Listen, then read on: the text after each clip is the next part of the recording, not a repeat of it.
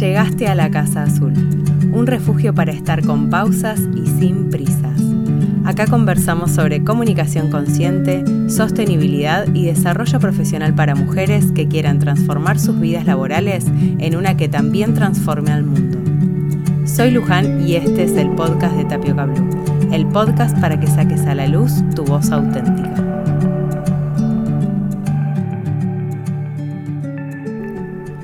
Hoy les quiero hablar de un tema que a esta altura del año es probable que las inquiete a más de una.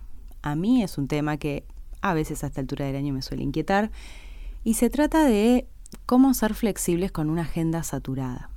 Cómo poder encontrar momentos de pausa, de calma en una agenda que a veces está colapsada.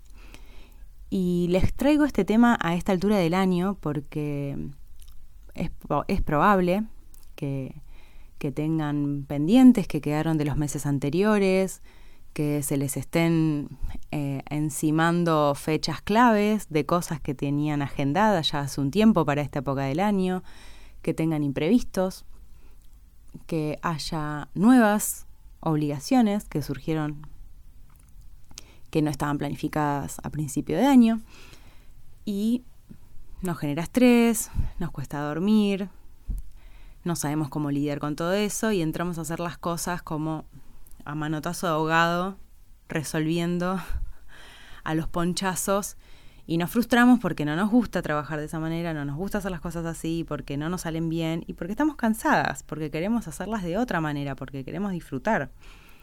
Entonces, ¿cómo podemos buscar flexibilidad cuando tenemos una agenda que está a punto de explotar. Y les quiero compartir dos cosas. Por un lado, tres preguntas que a mí me sirvieron mucho para poder encontrar esa flexibilidad de momentos de mucha exigencia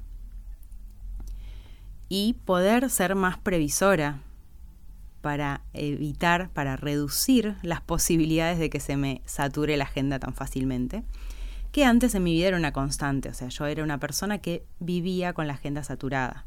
Y si no tenía la agenda saturada, bueno, pues me la saturaba lo mismo, porque era mi manera de trabajar, era mi manera de vivir y pensaba que así tenía que ser. Pasó mucha agua bajo del puente y hoy estoy acá grabándoles este episodio sobre justamente lo contrario. Y lo otro que les quería compartir es una, una anécdota eh, o una reflexión más que una anécdota, de cómo lo puedo poner en práctica eso hoy en día, en mi día a día laboral. Así que vamos con las tres preguntas. La primera pregunta que me ayudó un montón es ¿qué tan consciente soy de aquello en lo que se me va el tiempo?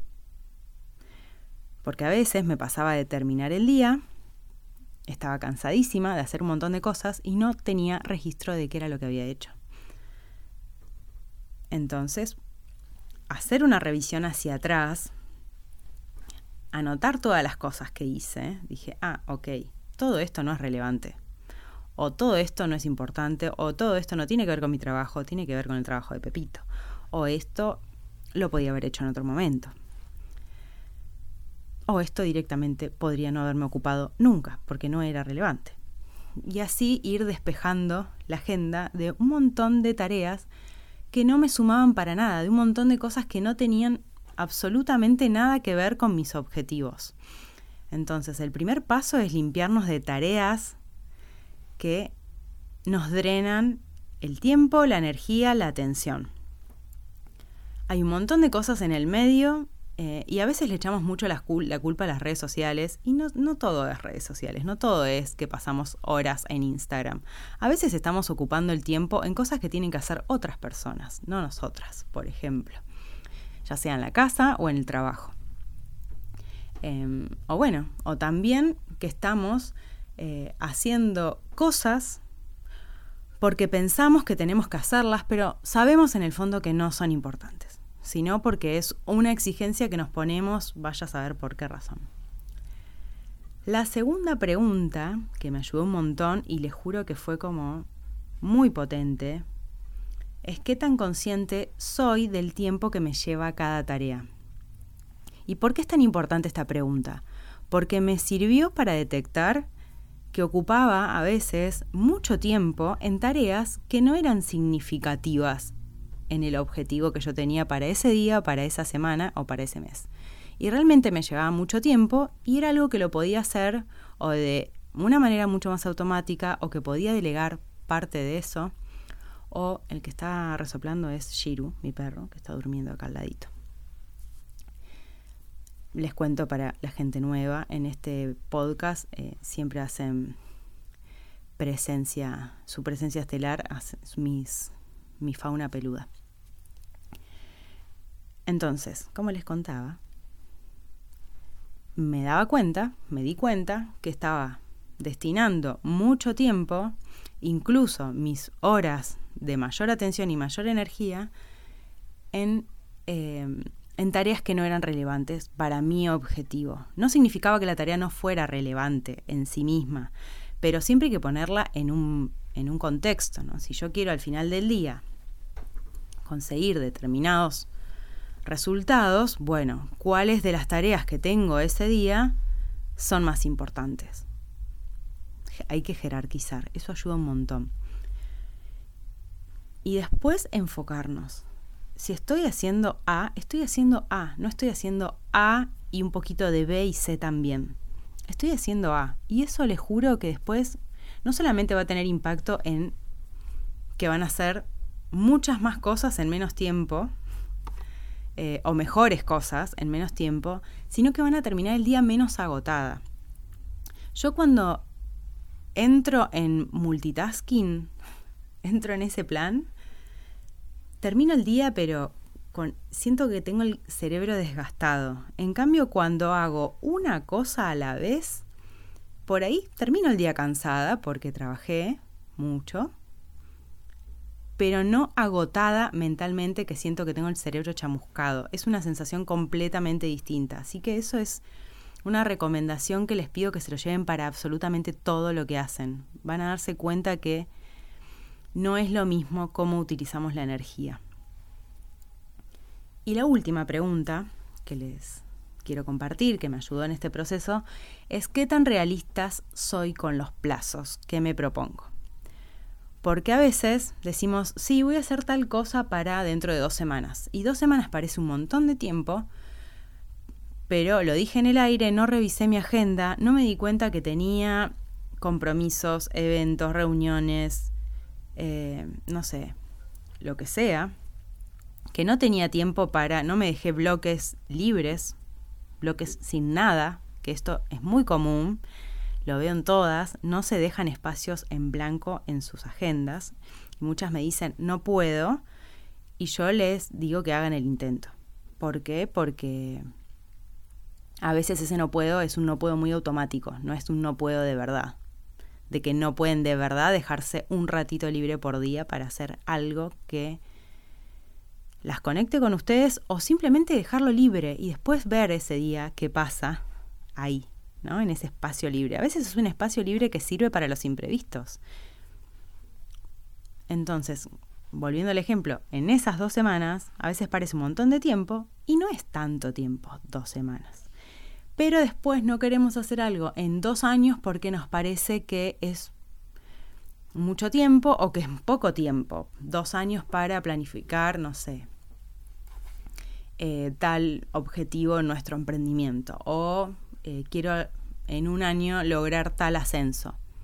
Y nos parece que es poco tiempo porque necesitamos capacitarnos. Pero resulta que nos propusimos de acá la semana que viene algo súper exigente. ¿no? Es como que no, no somos muy conscientes a veces de eso.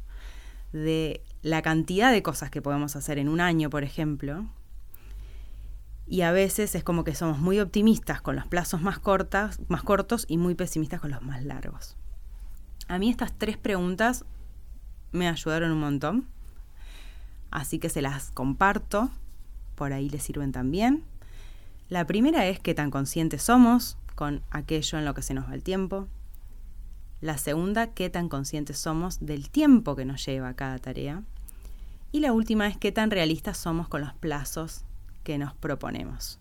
Y el bonus que les comenté ahí en el medio de hacer, eh, poner foco en cada tarea. Eso cambia muchísimo cómo vamos distribuyendo la energía a lo largo del día en las distintas cosas que vamos haciendo. Y lo otro que les quería contar hoy era esta anécdota o esta, esta manera de cómo yo lo puedo poner en práctica eso. Porque la verdad es que, como ustedes ya saben que les cuento siempre que vivimos en sociedad, no vivimos en una burbuja, nosotras podemos tener la mejor intención de tener un, modo de trabajar más presente, más auténtico, no estar en piloto automático en todo, de hacer menos tareas eh, a la vez o hacer menos tareas en el día, de ir de verdad disfrutando y más conscientes de lo que vamos haciendo, pero vivimos y compartimos un mundo, una cultura y el modo en que aprendemos a hacer las cosas es, o sea, no es que, bueno, somos así porque tenemos ganas de pasar la mano en el trabajo. Lo hemos aprendido en el mundo en el que vivimos. Entonces, ya cuestionárnoslo es un gran primer paso, es un montón. Porque hay mucha gente que pasa toda su vida laboral sin cuestionarse absolutamente nada. O sea, lo toma. Yo igual pienso que en algún momento todos nos cuestionamos cosas. No creo que nadie pase por la vida sin hacerse preguntas, sinceramente. Pero bueno, por ahí gente que puede vivir más con esa incomodidad que otras. Yo soy de las que no soporto esa incomodidad y prefiero hacerme las preguntas y por eso estoy acá. Y eh, bueno, lleva, lleva tiempo cambiarlo, lleva tiempo procesarlo, aceptar la incomodidad, las contradicciones que nos genera todo eso. Incluso nos sentimos frustradas, nos sentimos solas porque sentimos que somos las locas, porque para el mundo está bien trabajar un montón y para nosotras a veces no está tan bien porque sentimos que termina el día y y y ahora qué, ¿no? Entonces, eh, nada, eso les quería compartir para que no se sientan tan mal. Yulka, ¿qué mi amor? Estoy grabando un episodio. Ahora no. Bueno, hoy vinieron todos al podcast. Y les quería compartir esta anécdota. Me tocó pasar, pausar por segunda vez un proyecto en el que vengo trabajando desde hace un año para Tapioca Blue. Ya les voy a contar. Ya les voy a, ya se van a enterar de qué se trata. Espero que les guste. A mí me tiene muy ilusionada. Eh, y que aparte, no solamente que vengo trabajando desde hace un año, sino que está ahí en el cajoncito de proyectos hace mucho más de un año. Hace varios años. Pero no le encontraba la forma, sentía que no, no cuadraba mucho, que bueno. Y lo dejé, lo dejé descansar. Dije, si yo le encuentro sentido, lo voy, le voy a dar luz verde, si no, quedará ahí el tiempo que tenga que quedar y si no, no lo sacaré. Y el año pasado se unieron las piezas, se integraron y empecé a trabajar en ese proyecto. Y para trabajar en ese proyecto estoy trabajando con otras personas.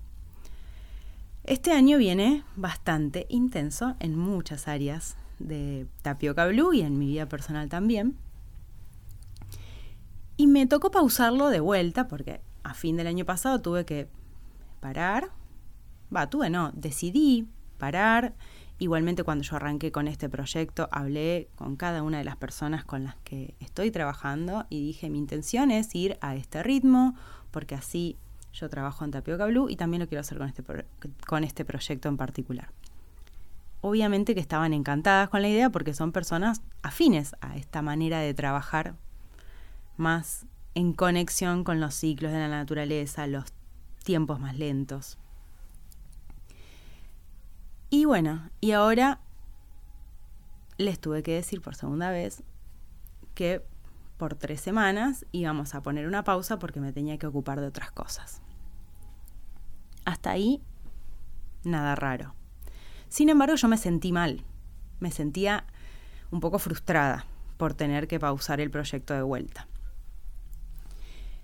Y después me pasó que me acordé que la meta con este proyecto había sido crear un nuevo espacio de creatividad, conectar con la creatividad y que lo quería hacer desde ese lugar, para inspirarme, para divertirme, para hacer algo diferente.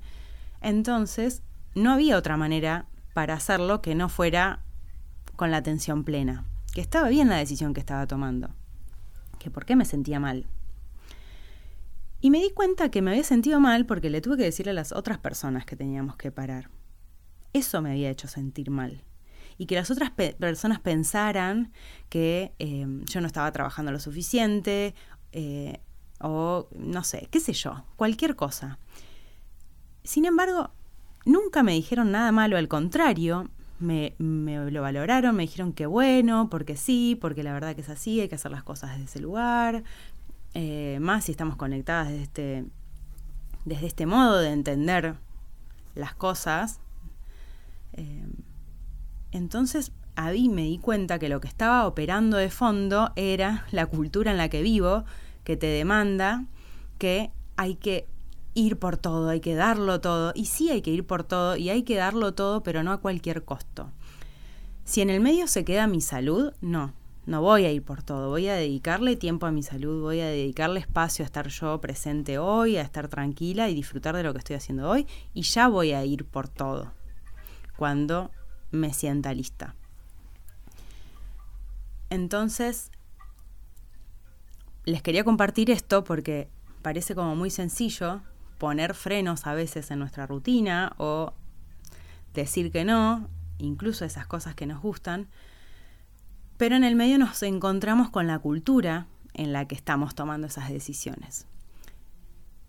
¿Y a mí por qué me salió bien esta decisión? Porque estoy trabajando con personas conectadas con mi manera de trabajar. Eso fue fundamental. Me di cuenta lo afortunada que era y me di cuenta que estaba yendo por el buen camino porque había elegido a las personas correctas con, quienes trabajar, que entendían ese tipo de decisiones que se daban cuenta que eso era importante para que el proyecto saliera bien. Saliera bien de verdad y no que saliera en una fecha. Porque la verdad es que en este caso, en mi proyecto, una fecha o la otra no variaba demasiado el resultado. Sí, iba a variar el resultado, iba a quedar mejor o peor. Pero me refiero a que ¿quién se iba a acordar después de la fecha? No era relevante en este caso.